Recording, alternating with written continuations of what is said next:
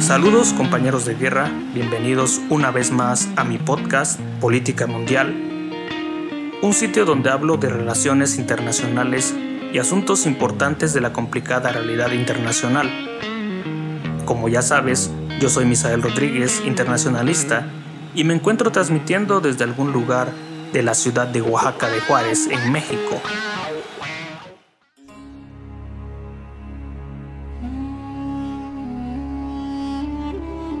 Y bueno, saludos compañeros de guerra, bienvenidos a un nuevo episodio y si has leído el título de hoy sabrás de qué va esta sesión.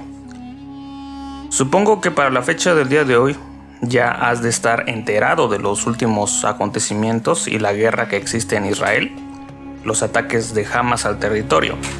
Sin embargo, en el episodio del día de hoy no quiero hacer una especie de repetidera de noticias de qué está sucediendo y el por qué en dado caso, pues repetir la historia que existe entre Israel y todos estos lugares de Gaza, Cisjordania, Líbano, etc. En fin, todo lo que tiene que ver con estas problemáticas suscitadas a raíz de la creación pues, del Estado de Israel. Mi objetivo en esta sesión es solamente explicar algo que te deje un poco de conocimiento y creo que la temática que he elegido o que va por ahí es cómo se crean los terroristas que se les dice, que se les enseña, o cómo es que un grupo de personas hace posible la creación de sujetos dispuestos a liquidar a otros casi sin temor alguno. Por lo tanto, antes de empezar esta pequeña charla, en la parte de abajo te estaré dejando unos podcasts que grabé en el pasado, donde hablo pues lo que es el terrorismo, parte de la yihad y también algunos materiales por si te interesan estas cuestiones.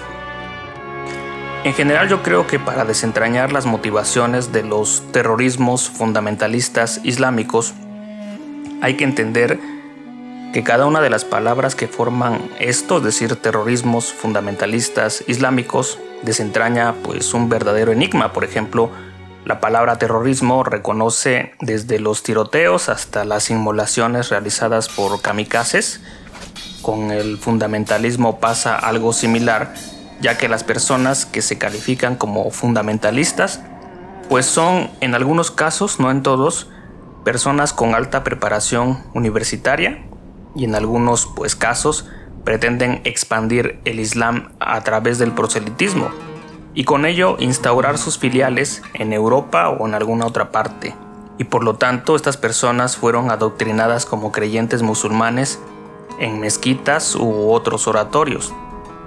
Por ende, en lo referente al Islam, se sabe, se conoce, pues que no es una religión homogénea, es decir, en la que exista una única corriente religiosa, sino que las múltiples interpretaciones o genera que las ramas en las que se divide la religión, los miembros de una u otra, consideren a su interpretación religiosa como la verdad. Con esto que te he mencionado, chiíes, o suníes no proceden de la misma forma, por lo tanto, en cuestión de terrorismo fundamentalista islámico, la complejidad de este fenómeno se podría pues analizar desde múltiples aristas como los factores étnicos, lo religioso, obviamente, el territorio, historia colonial o asuntos geopolíticos o socioeconómicos. Y cada una de estas cosas que te menciono sumada pues a la globalización va generando que las personas que van a hacer en el futuro estos actos de terrorismo puedan de manera más fácil comunicarse, viajar, acceder a información, llamemos privilegiada, o recibir financiamiento. Y esto da como resultado que, por ejemplo, no sería pues disparatado pensar que un palestino se inmole en el interior de Estados Unidos en el futuro o un iraquí en Barcelona, en dado caso también un converso europeo al Islam. ¿Qué hay detrás del terrorismo fundamentalista islámico? Considero que el terrorismo fundamentalista, al igual que cualquier otro tipo de terrorismo, es un fenómeno pues de alcance global que utilizando la amenaza, la violencia, busca sembrar el terror, intimidar incluso provocar repercusiones psicológicas de amplio espectro que van más allá de un simple grupo de víctimas, con el objetivo pues de producir pánico, histeria, miedo liquidar el orden y la autoridad en las sociedades afectando con ello pues el Estado de Derecho. Esto es por tanto una definición muy acertada de lo que vendría siendo terrorismo fundamentalista. Por lo tanto, este tipo de actuación puede darse entre un Estado fundamentalista contra otros y su política. Y también puede ser transnacional, donde los sujetos que realizan los ataques a veces no son identificables de un Estado o de otro. Lo anterior nos remite a pensar en el hecho de quiénes son los protagonistas del terrorismo fundamentalista. Encontramos que pues hay dos tipos de individuos a los que podemos llamar idearios y ejecutores. Los idearios tienen como características que son personas quienes predican, adoctrinan y planean y por lo tanto creen en la superioridad de la ley divina o lo que ellos consideran como superioridad. Son los individuos que actúan desde las sombras y nunca ponen su vida en peligro en los atentados. Los otros protagonistas son los ejecutores, es decir, las personas que siempre actúan haciendo lo que ordenan terceras personas en las sombras, individuos que por mucho que defiendan o aboguen lo que se supone que dice el texto sagrado, llevan prácticas contrarias a lo que predican. Y por lo tanto, en esta cuestión de terrorismo fundamentalista, podemos encontrar en los ejecutores una tipología bastante curiosa. El colectivo de los ejecutores agrupa cuatro diferentes perfiles de personas. Por ejemplo, en el primer caso lo conforman los terroristas dispuestos al martirio, bien puede ser en un acto de inmolación. Algunos justifican que las inmolaciones o actos kamikazes son la forma suprema de la yihad por el bien de Alá y un tipo de terrorismo que supuestamente ellos está permitido por la Sharia o la ley islámica.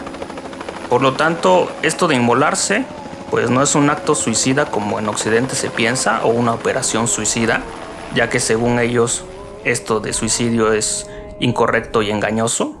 Ellos consideran que sus actos kamikazes son operaciones heroicas de martirio y que poco tienen que ver con el suicidio, ya que según su concepción, quien comete suicidio ha perdido la esperanza para sí mismo y para con el espíritu de Alá. El muyahidín que hace el acto terrorista está según ellos lleno de esperanza en relación con el espíritu y la misericordia de Alá. Por lo tanto, eh, la lucha contra su enemigo y contra los enemigos de Alá dispone de esta nueva arma, es decir, pues hacerse estallar, que el destino pues puso en manos de los débiles para que peleen contra la maldad de los fuertes y de los arrogantes. El otro tipo de personas que agrupan los ejecutores es de jóvenes que reclutados se encontraban en un estado de profunda depresión, ya sea por violencia intrafamiliar o alguna otra situación. El tercer prototipo, por ejemplo, dentro de los ejecutores es el, grupo de personas que han sido manipulados, por lo general pueden ser terroristas extremadamente jóvenes, en algunos casos menores de 18 años, en algunas ocasiones, y también sujetos que han sufrido fuertes presiones familiares o grupales, que han sufrido acusaciones, por ejemplo, como homosexualismo, deshonra familiar o algún acto inmoral. Y el último prototipo es el circunstancial, que responde a terroristas que optan por convertirse en eso, eh, incluso por el suicidio, por coyunturas fortuitas, es decir, por deseos de trascendencia, por carencia de perspectivas de realización personal, eh, proyectos personales o diferentes causas, los cuales pues son preparados para hacer en algún momento de su vida algún acto terrorista. Y bueno, espero que este breve podcast te ayude a comprender lo que es el terrorismo fundamentalista. Habrá más partes en el futuro.